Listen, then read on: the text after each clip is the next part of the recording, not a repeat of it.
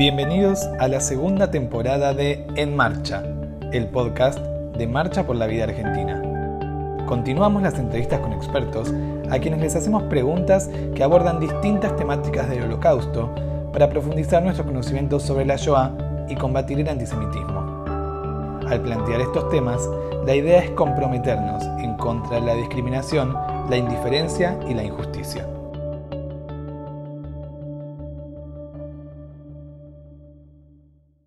Hola, empezamos un nuevo episodio de En Marcha, el podcast de Marcha por la Vida Argentina.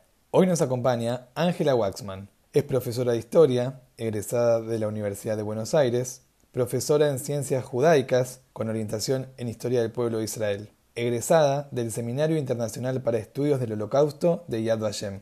Es disertante y conferencista y forma parte del equipo de colaboradores de los cuadernos de la Shoah. Hola, Pnina. ¿Cómo estás? Dijiste Pnina y me presentaste como Ángela, pero está bien, está bien, son mis dos nombres. Los que te conocemos, te conocemos como Pnina, estamos felices de compartir con vos este, este episodio, porque además sos guía educativa en Marcha por la Vida Argentina. Así es. Para ¿Cuándo mí también conociste Polonia por primera vez?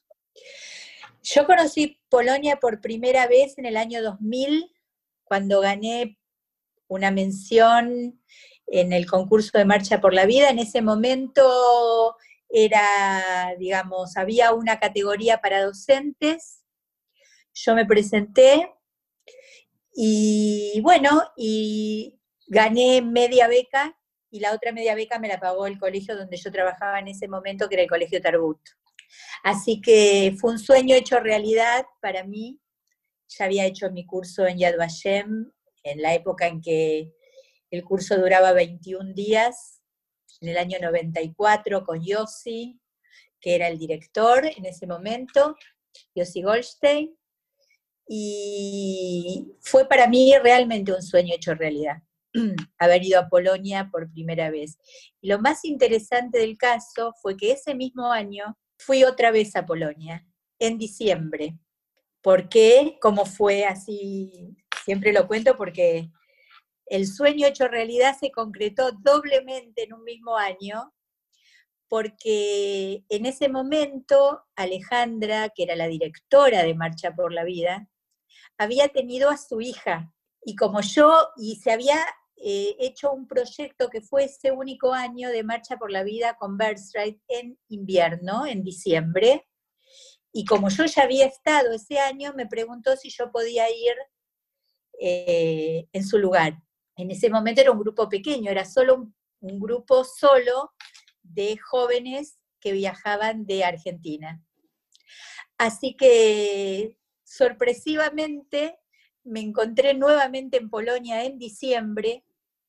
Éramos nosotros, el grupo de Argentina, que era un grupo muy pequeño, y un grupo de Estados Unidos. Así que conocí Polonia en primavera y en pleno invierno, que fue increíble, fue increíble. Así que realmente esas cosas que le pasan a uno en la vida, que espera, espera, espera, se dan las circunstancias y finalmente fui dos veces. Nunca se lo voy a terminar de agradecer a Alejandra justamente por haberme elegido para que vaya nuevamente ese mismo año. Pero ahora ya son un montón más de veces. Y el otro día estaba haciendo la cuenta y sí, sí, sí, más de 10.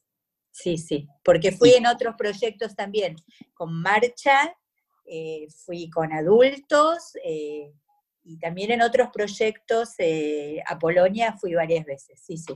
Fui con el proyecto que se hizo, ese viaje se hizo una sola vez con el proyecto Morey Morim que en, en ese momento dirigía, que fue la única vez que fuimos con Mario desde Yad Vashem, yo desde Argentina a Polonia con el primer grupo de, los Morey Morim.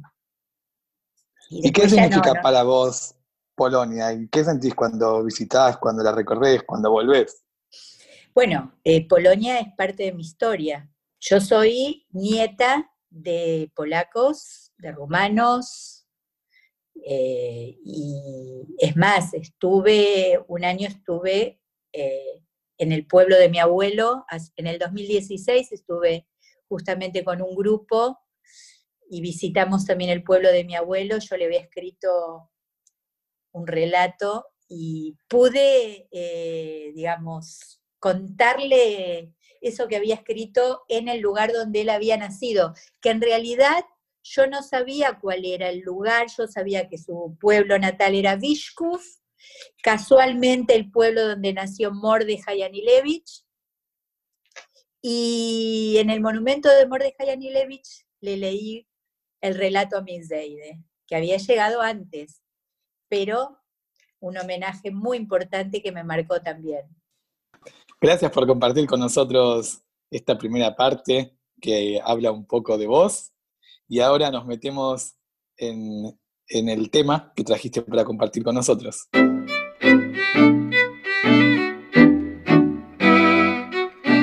Hoy presentamos Janusz Korczak y la educación. Sí, eh, bueno, yo elegí un tema que me, con el que me identifico profundamente, que es el tema de la educación a través de el educador, el gran educador, Janusz Korczak. Eh, pero quisiera empezar por el final, porque me parece que a partir de ese aspecto que voy a mostrar, y digo el final y ahora voy a explicar por qué, muestra la grandeza y la personalidad que, que Janusz Korczak y la coherencia que Janusz Korczak tuvo.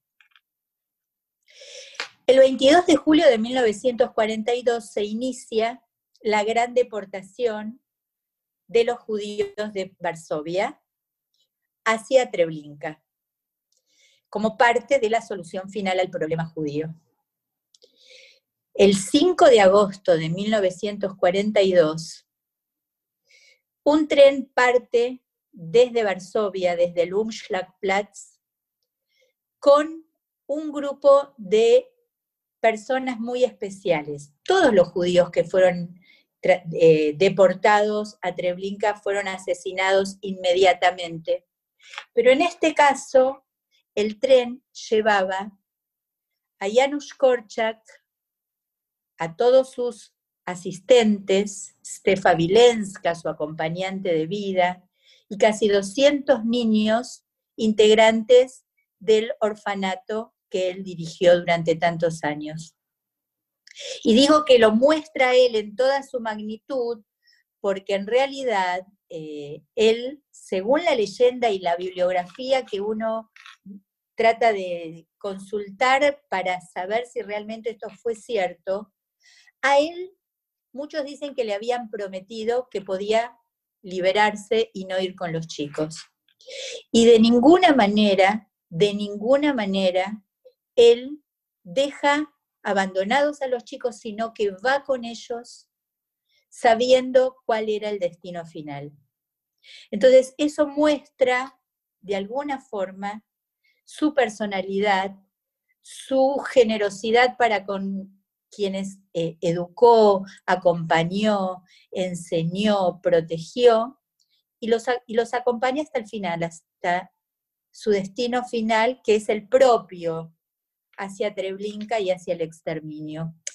Es interesante que cuando uno va a Treblinka y ve la magnitud del campo y ve las piedras que representan, según algunas personas, según otras comunidades, eh, el único nombre propio que hay entre las piedras es el nombre de Janusz Korczak, al que todos reverenciamos y admiramos por cómo fue, tanto en su vida como también en su muerte, que no fue una muerte, sino que fue un asesinato eh, en las cámaras de gas. Entonces, por eso me pareció que era muy importante poder rescatar esta personalidad y contar diferentes aspectos de su vida, empezando por el final y por esa coherencia que tuvo en su muerte como tuvo en su vida, estar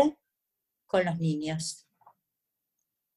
Y ahora empezamos, entonces volvemos el tiempo atrás y te pregunto, ¿quién es entonces Janusz Korczak? ¿Dónde nació? ¿Cómo vivió antes de, antes de llegar al exterminio?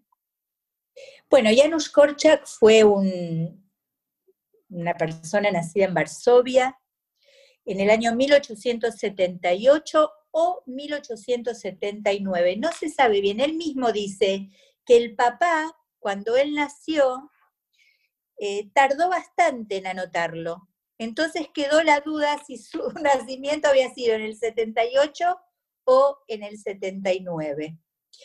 Pero en general se dice que nació en 1878, perdón.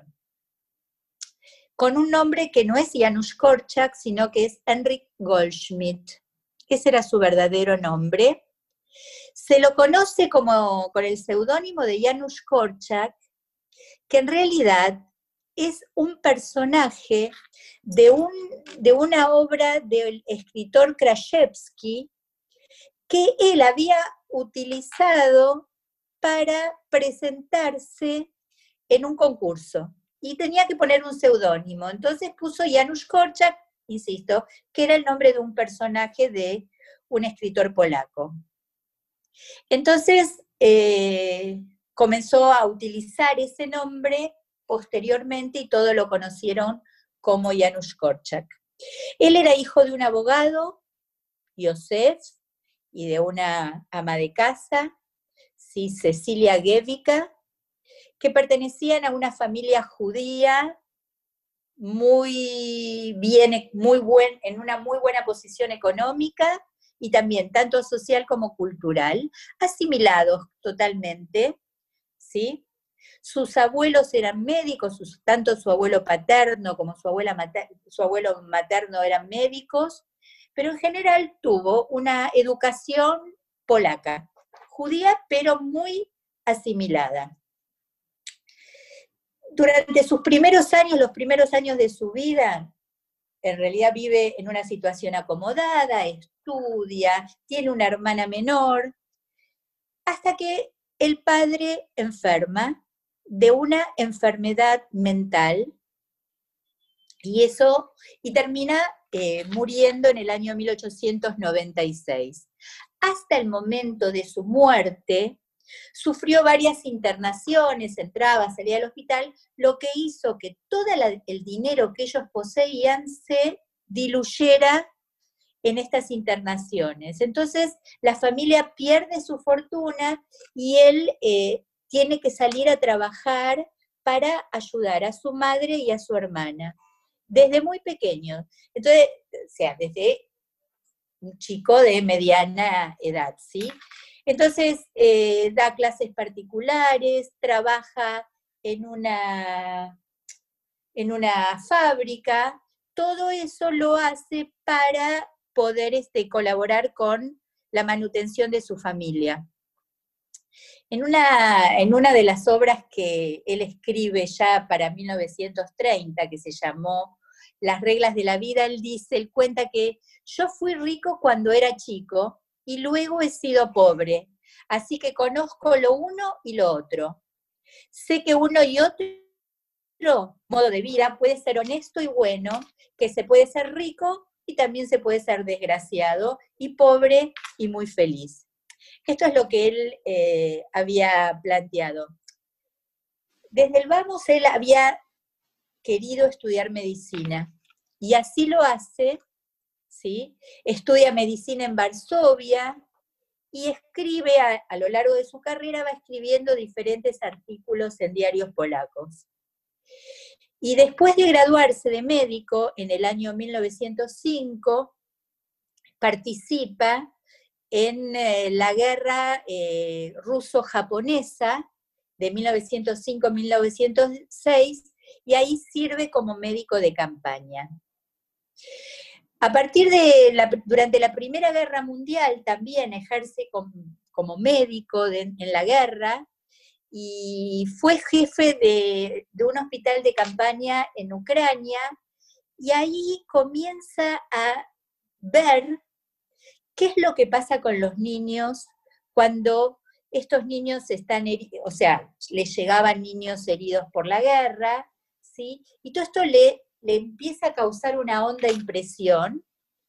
Y también el desamparo que habían estos niños que habían perdido a sus familias y se encontraban solos, deambulando por las calles, hambrientos, sin protección. A partir de esta experiencia o estas experiencias que él tiene, empieza a cuestionarse, ¿sí? ¿Quién cuidará de los niños? ¿Cómo hacer para proteger a los niños?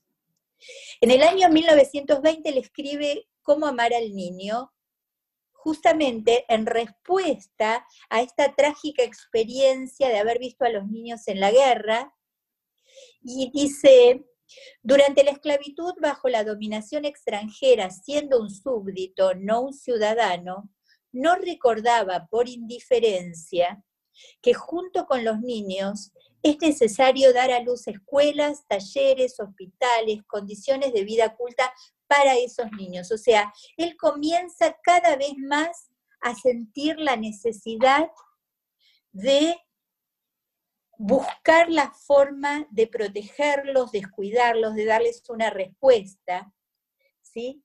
Y además, fuera de esa sensibilidad respecto de los niños, él tiene en general una gran sensibilidad por los problemas sociales, ¿sí? Pero fundamentalmente su orientación, su objetivo era entrar a buscar, encontrar la forma posible de solucionar estos problemas de los niños que tanto, tanto lo necesitaban y tanto lo preocupaban. Como médico pediatra, que es eh, lo que la especialidad a la que él se dedicaba, fue, participó en colonias de huérfanos judíos, colonias de vacaciones, ¿sí? en el año 1907, y de huérfanos católicos en el año 1908. Y ahí también vio la marginalidad y el padecimiento de los niños desposeídos.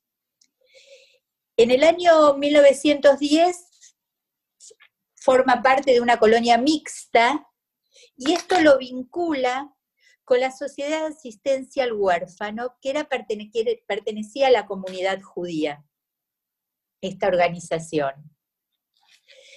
Y es allí donde eh, se, desarrolla y llega a dirigir un hogar de huérfanos llamado Dom Zierot, el hogar de los huérfanos, ¿sí? que fue este orfanato que comenzó a dirigir y que tuvo la asistencia permanente de Stefa Vilenska. Stefa Vilenska, que fue su compañera de toda la vida, su asistente, algunos dicen que también fue su pareja, eh, pero esto es este, detrás de la escena, digamos, era una mujer que pertenecía a una familia judía también, muy asimilada, muy rica, y que vivía en una casa que, cuya, que lindaba con el lugar donde había sido previamente el eh, el, el, hogar de huérfanos, en la calle Francisca, Franciscaya, como se llamaba, en la calle. Luego el orfanato, eh, bueno, y ella se presenta para poder ayudar y, colaborar. Finalmente, el, orfanato se establece, comienza a funcionar en el año 1912 en la calle Krojmalna 92, en un edificio propio.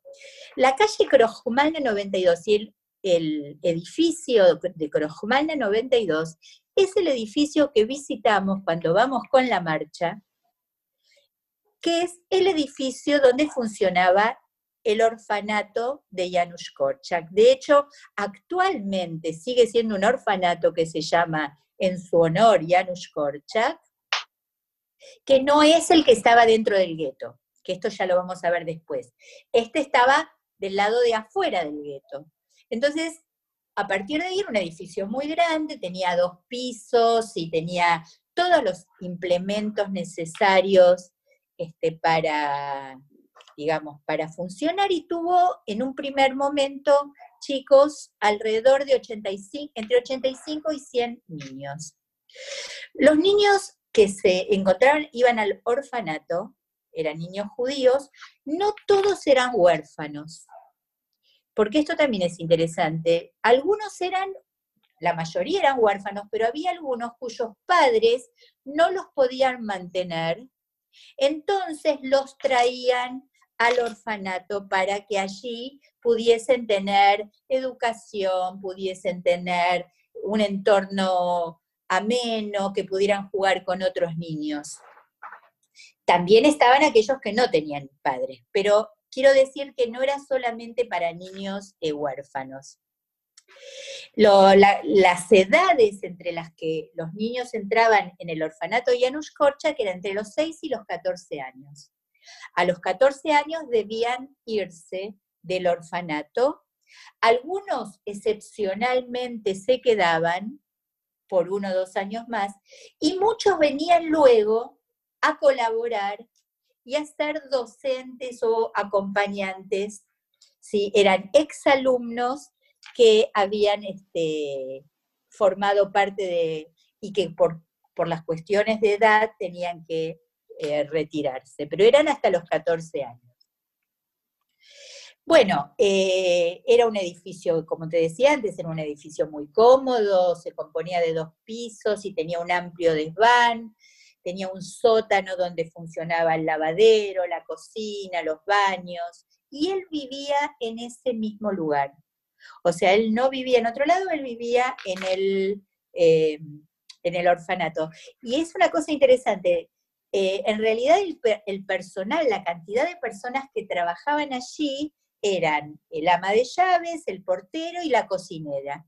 Los demás quehaceres, que la limpieza, todo lo hacían los chicos. O sea, se organizaban como para poder este, desarrollar ellos las propias actividades eh, de, limpieza y de orden que también les eh, generaban a ellos una responsabilidad y una educación también para el futuro. Hay, una anécdota muy, muy linda que aparece en varios de los textos que describen su, biografía, eh, cómo era el momento en que llegaban los niños al orfanato y cuál era la actitud que tenía el doctor el señor doctor, como muchos lo llamaban, en ese momento. Él los recibía generalmente a todos, ¿sí? Era un momento muy importante porque era el momento del primer contacto, ¿sí? Que tenía, que, tenía el niño que venía generalmente con harapos, sucio, eh, desprotegido y le sacaban la ropa, lo paraban frente a la balanza y lo medían. Y el médico, el doctor, que era él propiamente el que hacía eso, se inclinaba, los les auscultaba la espalda y les preguntaba, les decía, y hay un, un, un relato, eres pillo, ¿verdad? Confiesa. Pero no, Dios me libre, es muy bien educado y obediente, eh, respondía la persona que lo traía. Debe ser un pillo. Vamos, nene, confesa. Reía alegremente el doctor y unas chispitas burlonas bailaban en sus ojos. Relatan. Entonces el pequeño levantaba la vista y alegre, confiadamente, asentía con su cabecita ante este tácito permiso para las travesuras. El doctor volvía a preguntar, ¿sabes saltar tres escalones juntos? ¿Sabes trepar una escalera? De estas preguntas y respuestas, cuenta este, esta anécdota, nacía de inmediato la primera firme amistad entre el niño y el doctor. Y termina la anécdota diciendo, Finalmente, el pequeño huésped, limpio y vestido con ropas nuevas, dormía por primera vez en una cama grande de un amplio dormitorio. Uno tiene que imaginarse la necesidad que tenían esos niños hambriados, abandonados, sucios, encontrarse con alguien que de pronto les hacía un chiste, les brindaba ¿sí? Calor, los cuidaba, les daba ropa limpia. Era toda una situación muy, muy fuerte en la vida que marcaba a esos niños. Pero además de tener, de ser el director de este orfanato, del orfanato judío, él en el año 1919, junto a otra educadora llamada Marina Falska, dirigió Nuestro Hogar, otro orfanato, en polaco Nash Dom, disculpen los que hablan polaco, yo no, eh, así se llamaba, y que se ocupaba de niños polacos. Este orfanato estaba mantenido por obreros polacos y contó en el momento de mayor disponibilidad con 50, 50 niños. Este orfanato lo dirigió, o sea, fue colaborador desde 1919 hasta 1936, en donde, por una cuestión traumática que quizás más adelante comente, tiene que dejar. Y eso le, le hizo muy mal. Eh, a diferencia del orfanato de, que estaba en la calle Krojmalna, este orfanato estaba más en, el, en un suburbio de Varsovia llamado en, la, en Bielani, que en la actualidad hay una, este, una placa también. Era más humilde, sí. Yo me gustaría que, que marquemos eh, esta diferencia, digamos, pensándolo desde, desde hoy, hay algunas cosas que, son difíciles de entender, quizás, pero me parece que, que las tenemos que marcar. Eh, sobre todo esto de, qué papel, qué rol eh, tenían los niños en las familias, en la, en la, opinión de las familias, en la opinión de los padres, en la sociedad en general, porque, porque lo que vos estás contando es espectacular eh, pero me gustaría que, lo podamos contar también para aquellos que hoy son niños y quizás no se imaginan lo que era ser niños hace 100 años. Por supuesto, estoy completamente de acuerdo. Y la realidad es que eh, los niños, digamos, una de las cuestiones centrales era esto que decimos, el abandono, la despreocupación, en especial en aquellos casos en los cuales los padres tenían que trabajar demasiado y no podían ocuparse, y porque también en el, este segundo orfanato que yo les comento, que fue creado por obreros polacos, demostraban que ellos no podían mantener a sus niños y por eso los, llevaban a, digamos, a, un orfanato a que allí se encuentren y puedan este, recibir la alimentación y recibir educación, a pesar de que los niños de los orfanatos eh, iban a la escuela pública. Es decir, la diferencia que hay entre el orfanato de Janusz Korczak y el orfanato judío es que en el orfanato celebraban las festividades judías, pero a la escuela iban a la escuela pública y se formaban, digamos, eh, en una educación general polaca. Pero la realidad es que hubo muchos chicos que eh, realmente vivían desamparados, y abandonados, no es que hoy no veamos también eso. Digo, nosotros hoy por hoy en la calle muchas veces vemos y se nos parte el corazón y pensamos que, esto es algo que habría que resolver. Bueno, en, digamos, en la época en que Janusz Korczak vivió, trató por todos los medios, dentro de sus posibilidades, también de resolver o de responder a esas necesidades que los niños eh, tenían. Pero una cosa interesante, además de, su rol de médico, y que quizá tenga que ver con esto que estamos hablando respecto de la educación, él fue un gran pedagogo. O sea, además de la medicina que practicaba, él se formó bajo la influencia de las ideas pedagógicas de principio del siglo XX, donde, por ejemplo, recibió influencias de, digamos, de, gente como John Dewey o de María Montessori o de Ovidio de la Crolí, todos ellos estaban, digamos, orientados hacia un movimiento pedagógico progresista o de la nueva educación. Y él se interesa muchísimo, digamos, eh, en estos aspectos de la educación. Y una de las cosas que, dice que es muy importante y que responde un poco a lo que vos preguntabas recién, dice, lo, que han descubierto es mucho más que las fuerzas desconocidas de la naturaleza. Han descubierto la mitad desconocida de la humanidad, los niños.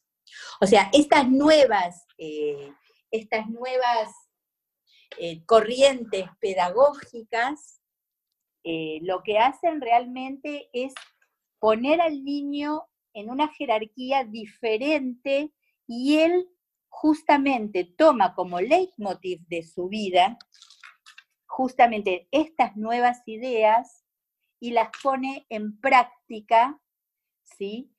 De la siguiente, es decir, entre otras cosas, eh, haciendo una crítica feroz a la enseñanza tradicional. Él demostró que era necesario introducir nuevos métodos de enseñanza en la escuela, observó la existencia de un divorcio entre los programas escolares y la vida, de los niños me refiero, impulsó la creación de escuelas en las que los niños se sintieran a gusto, recibieran una enseñanza interesante y útil, subrayó la necesidad de crear un sistema global de educación mediante la cooperación de la escuela, la familia y las diversas instituciones sociales. O sea, uno escucha estas ideas y dice, pero estamos hablando de principios del siglo XX, con lo cual, evidentemente, evidentemente, fue un adelantado a su época, abrevó de la mayor, eh, digamos, de las ideas pedagógicas progresistas, ¿sí? de principios del siglo, del siglo XX, y además de todo eso, las puso en práctica, porque no se quedó solo en la teoría. O sea, él era un amante de la democracia y de las ideas democráticas. Entonces, de alguna manera, él puso en práctica en sus instituciones justamente toda esta ideología. Con lo cual, eh, bien, hace, digamos, que, su, práctica pedagógica eh, no solamente la puso en práctica en sus instituciones, sino además enseñó en diferentes eh, lugares como en el Instituto Nacional de Pedagogía Especial, el Seminario de Profesores de la Religión de Moisés, o sea, en el Instituto Nacional de Formación del, del Maestro, o sea, él pone en práctica estas ideas pedagógicas de avanzada, no solamente en sus orfanatos, sino que también transmitiendo estas, estas ideas en la formación de los docentes que, tanto lo necesitaban. Y también las transmite a la sociedad general, ¿no? Con su programa de radio. Exactamente. Él tiene un programa de radio muy, muy interesante. En el año 1935, que fue su último, el, digamos, eh, su, su momento de auge, fue, muy interesante ese programa de radio, porque en realidad él no aparecía con su nombre y apellido. O sea, no, si bien eh, era como el doctor nos, cuenta o el doctor nos dice, era un programa que escuchaban niños, escuchaban adultos, escuchaban profesionales, escuchaban obreros. Era un programa muy, pero muy, pero muy eh, famoso en Varsovia y en Polonia en general. Y era muy interesante cómo él eh, de alguna manera se vinculaba con los oyentes a través de, eh, digamos, respuestas a preguntas que se les hacían, o chistes, o momentos de esparcimiento, o noticias, pero era muy escuchado. Por eso, cuando él fue, digamos, despedido o se cortó el, digamos, el programa, para él fue un shock muy grande, fue un shock que lo, sumió en una, tristeza muy profunda, porque además también en ese mismo momento eh, tuvo un problema con, eh, este, con el orfanato de Marina Falska y también eh, por desavenencias internas tuvo que dejar el orfanato este, de lado. Y después de eso realmente se sintió muy mal y atravesó una profunda depresión. Yo creo que otro, digo, hay mucho, mucho para contar sobre él, pero una cosa interesante fue su, bueno, su estadía en Palestina. Eh, lo cuento esto porque ahora, porque en realidad él visita Palestina dos veces.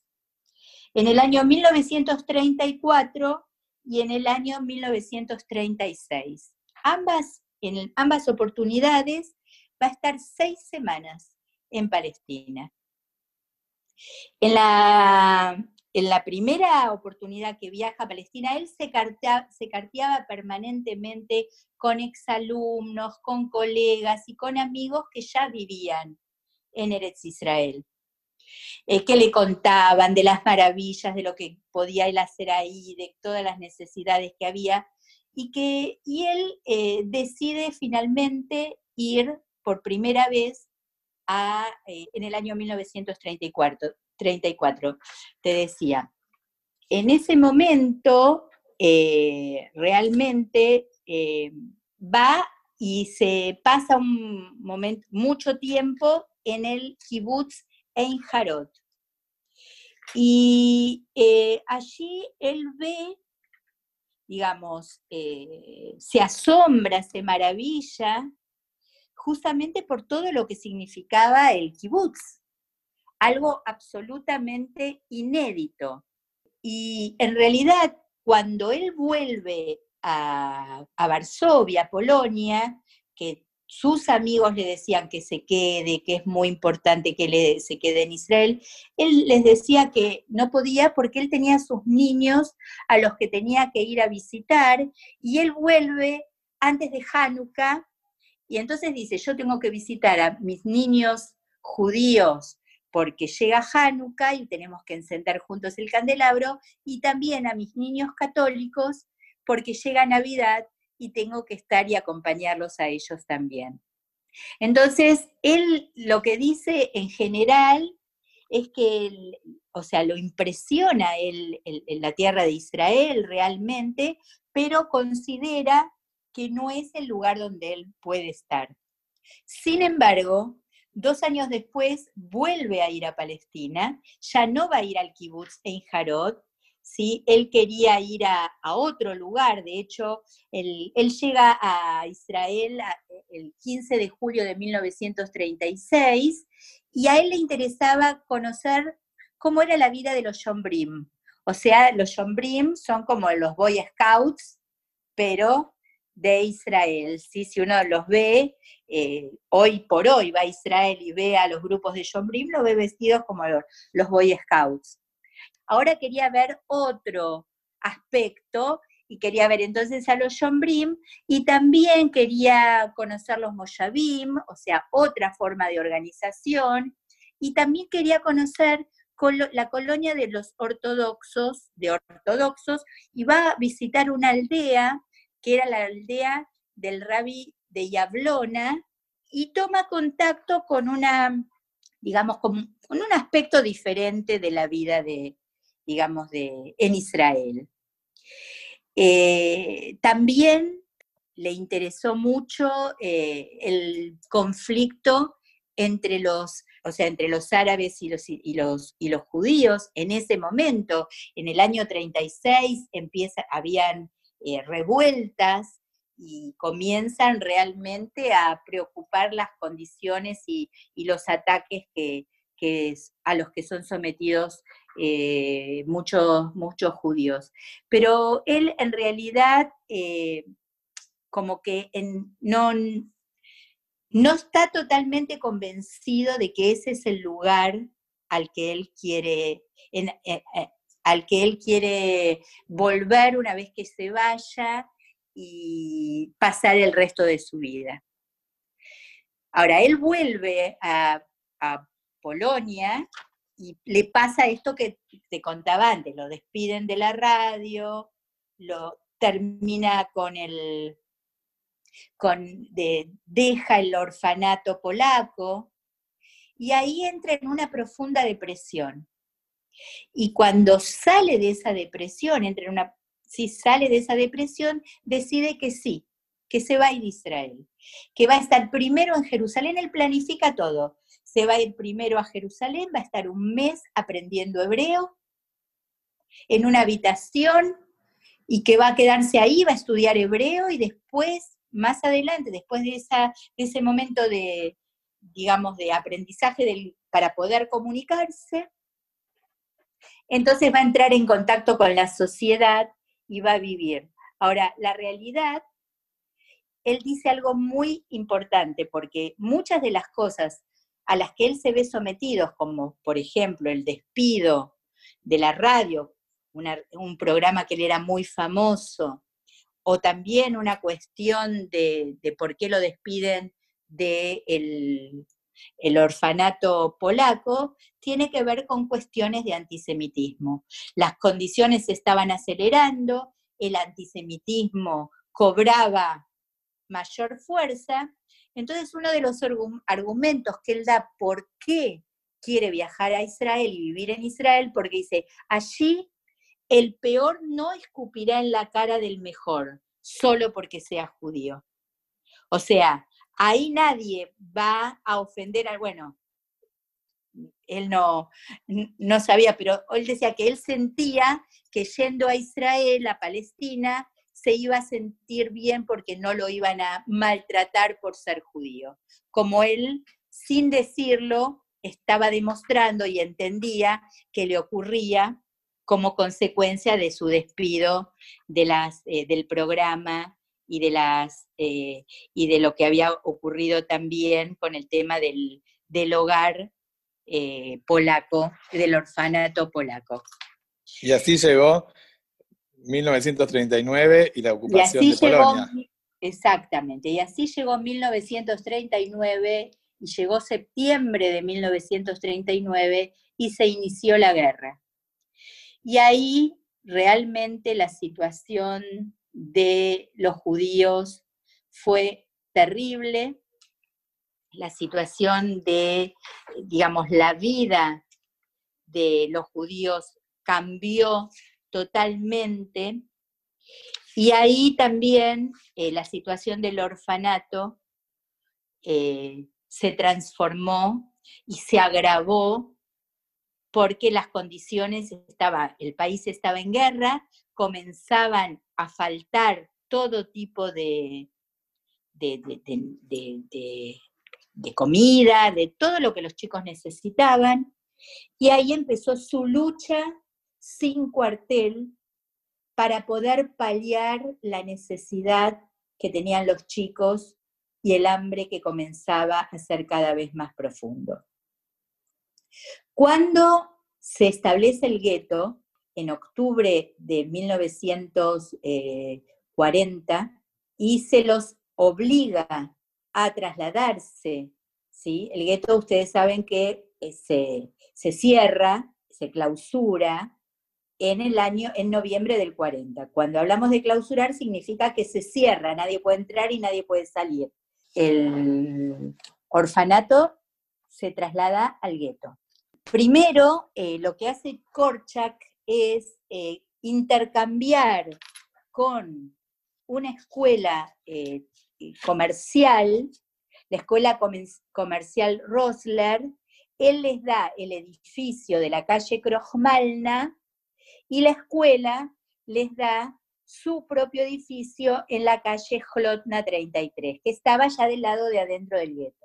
Y era como demasiado bueno ese intercambio, el edificio estaba bien, era un edificio cómodo, pero los alemanes deciden que ese no es el edificio apropiado para que Korchak tenga sus niños y tienen que abandonar el edificio de Klotna e instalarse en el edificio de la calle Siena 16, que era un edificio mucho más pequeño, más precario, con menos espacios, pero estaban dentro del gueto. Y ahí comienza la lucha denodada de Janusz Korczak por sostener la vida de los niños, de los niños que estaban dentro de su orfanato y los niños que ingresaron desesperados porque no encontraban este, alimentos fuera del gueto. Quiero decir también otra cosa que, quizás no sea tan conocida. Yo, en este caso, estoy hablando del orfanato de Janusz Korczak, pero hubo otros orfanatos, no fue el único. Y esto también es importante. Uno conoce a Janusz Korczak por la labor multifacética que tuvo, no solamente por el tema de que era pediatra y que era pedagogo y que, digamos, trascendió los límites de su propio, este, digamos, orfanato o de los orfanatos que dirigió. Hubo otros orfanatos con tantas o más necesidades y cuyos finales fueron similares. Se conoce la anécdota trágica de la salida de Janusz Korczak de su orfanato con todos sus niños yendo al Umschlagplatz y de ahí, pero ninguno de los orfanatos sobrevivió a la catástrofe que fue las de grandes deportaciones del eh, gueto de Varsovia. Y de otras ciudades, también conocemos las historias del gueto de Lublin y de, tantos otros, eh, del gueto de Lublin, los del orfanato del gueto de Lublin y tantos otros orfanatos en cada uno de los guetos eh, de las ciudades donde se establecieron. Tarnov, eh, conocemos la historia de los niños de los orfanatos de Tarnov y de tantos otros lugares que realmente, digo, nosotros conocemos la de Janusz Korczak porque trasciende, pero uno tiene que mencionar la cantidad de orfanatos y las labores encomiables que hicieron todos aquellos que formaban parte de estas instituciones y que ayudaban a alimentar y a contener a los niños en, eh, en toda la Polonia ocupada. ¿Por qué trascendió Janusz Korczak y, y, por qué estamos haciendo un episodio especial de su vida? Me gustaría que, compartamos algunos de sus postulados, algunas de, las cosas que nos dejó y que hoy seguimos valorando. Sin duda, sin duda.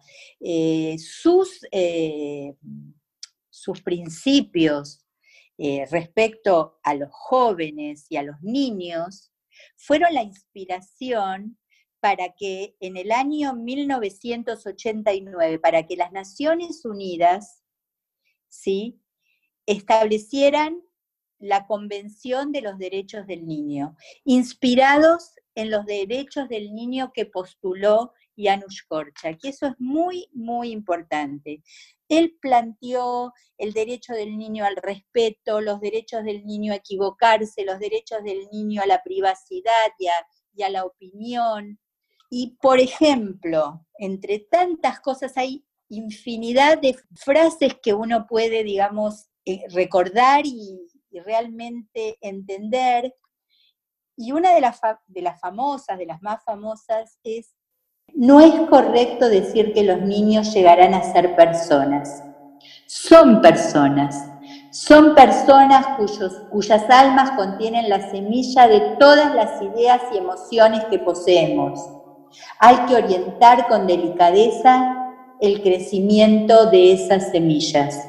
Fíjate el respeto con, que, con lo que él plantea. Hay que orientar, no hay que dirigir autoritariamente y hacer lo que nosotros los adultos decimos. No, hay que orientarlos. Nuestra experiencia nos posibilita acompañarlos. Otra cosa, otro de los postulados dice, el niño debe ser tratado como un ser respetable, pensante y sensible igual que los adultos las principales diferencias entre los niños y los adultos se sitúan en la esfera emocional, por lo que correspondería estudiarla y adquirir la capacidad de participar en las experiencias infantiles. Al contrario, es muy importante poder, eh, digamos, eh, entender, ¿sí? Entender eh, lo que son los niños. Otras, te digo algunas de las que yo marqué porque hay muchísimas más, pero me parece que eh, vale la pena conocerlas. Los niños no son, más que no son más tontos que los adultos, solo tienen menos experiencia. O 100 niños, 100 individuos que ya son personas, no que serán personas, no personas del mañana, son personas ahora, ahora mismo, hoy. ¿Sí? esta idea de la humanidad y que no hay que menospreciar al niño. Eh, no hay niños, dice otra de sus frases célebres, hay personas, pero con otra escala de ideas, otro bagaje de experiencias, otro juego de emociones. Recuerda que nosotros no los conocemos. ¿Mm? Eh, bueno, y como estas hay muchísimas otras. También él habló sobre los educadores. Él tiene su opinión de los educadores y él dice así, esta me parece central, como educadora lo digo, ¿sí? que, dediqué, que dedico mi vida a la educación, me parece que por eso es que me identifico tanto con, con Janusz Korczak y quise dedicar este podcast a él. Un buen educador que no impone, sino libera, que no tira de nadie, sino levanta, que no apisona más forma, que no dicta, sino enseña, que no exige, sino pregunta, vivirá con los niños muchos instantes inspiradores. O sea, no hay que ser pasivo, hay que tener garra, digamos, cuando uno educa. Y así como estos, muchísimos. Eh, otra de las cosas que él dice que también me parece interesante, dar a los niños la posibilidad de desarrollo de todas las facultades espirituales, liberar la totalidad de las fuerzas latentes contenidas en ellos, elevarlos en el amor, la belleza, la libertad. La sociedad te ha confiado les habla a los, a los educadores, ¿sí? Te, ha confiado, digamos, eh, a un pequeño travieso para que tú lo pulas, le inculques buenos modales, lo hagas más maleable y espera. Esperan el Estado, la Iglesia y el futuro patrón.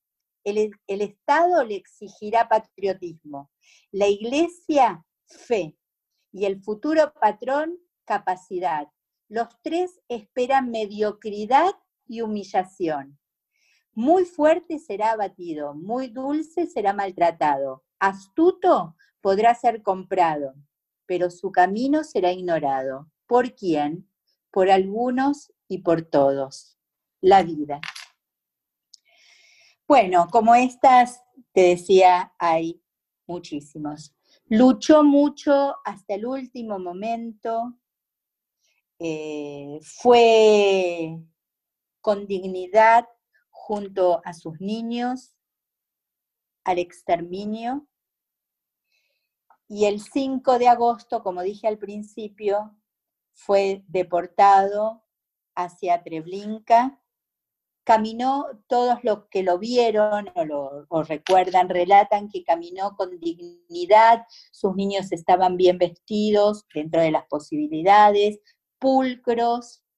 Algunos dicen que llevaba, y de hecho en las estatuas, en las que se, lo, se lo ve con niños en brazos. Sin embargo, él estaba muy enfermo.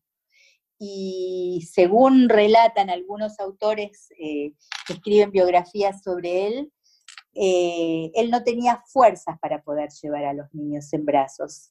Sin embargo, no importa. Eh, él los llevaba a todos en el corazón y los llevaba y los acompañó él, Stefa Vilenska y todos los demás, integrantes de su staff del, digamos, del orfanato. Y terminaron eh, todos juntos, asesinados en Treblinka. De alguna manera es un personaje que, marca la educación de, de la Shoah, que nos atraviesa, que, se nos presenta, que lo encontramos una y otra vez en, estatuas, en representaciones, en, nombres de centros culturales.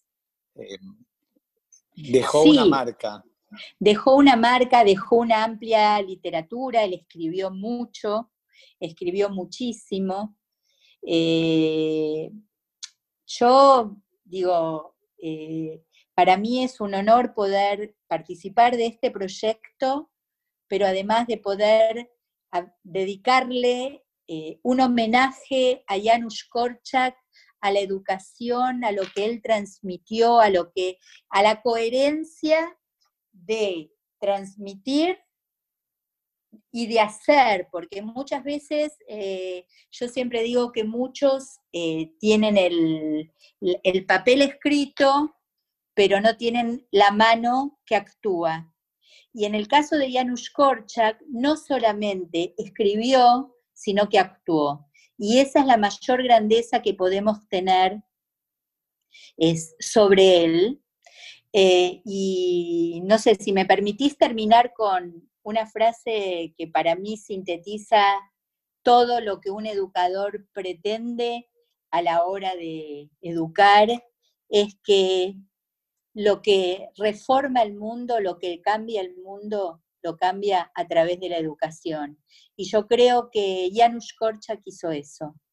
El tiempo que vivió lo dedicó a lo que él consideró que era eh, lo mejor del mundo, que eran los niños, era que tengan un, mejor estándar de vida, con coherencia, con respeto hacia ellos y permitiéndoles que sean gente productiva, que tengan una profesión, que tengan principios y que sean honestos, porque también el tema de la honestidad fue una de las particularidades y de las características sobresalientes de él. Coherencia, ¿sí? Y honestidad fue lo que descolló en la personalidad de Janusz Korczak. Fue Nina Waxman a quien le agradezco profundamente su participación. Gracias por compartir con nosotros la historia de Janusz Korczak. Gracias a ustedes por haberme permitido esta posibilidad y a Janusz Korczak al que siempre admiré y seguiré admirando para siempre. Vale la pena conocerlo. Aquí concluye este episodio de En Marcha, el podcast de Marcha por la Vida Argentina. Nos reencontramos la próxima semana.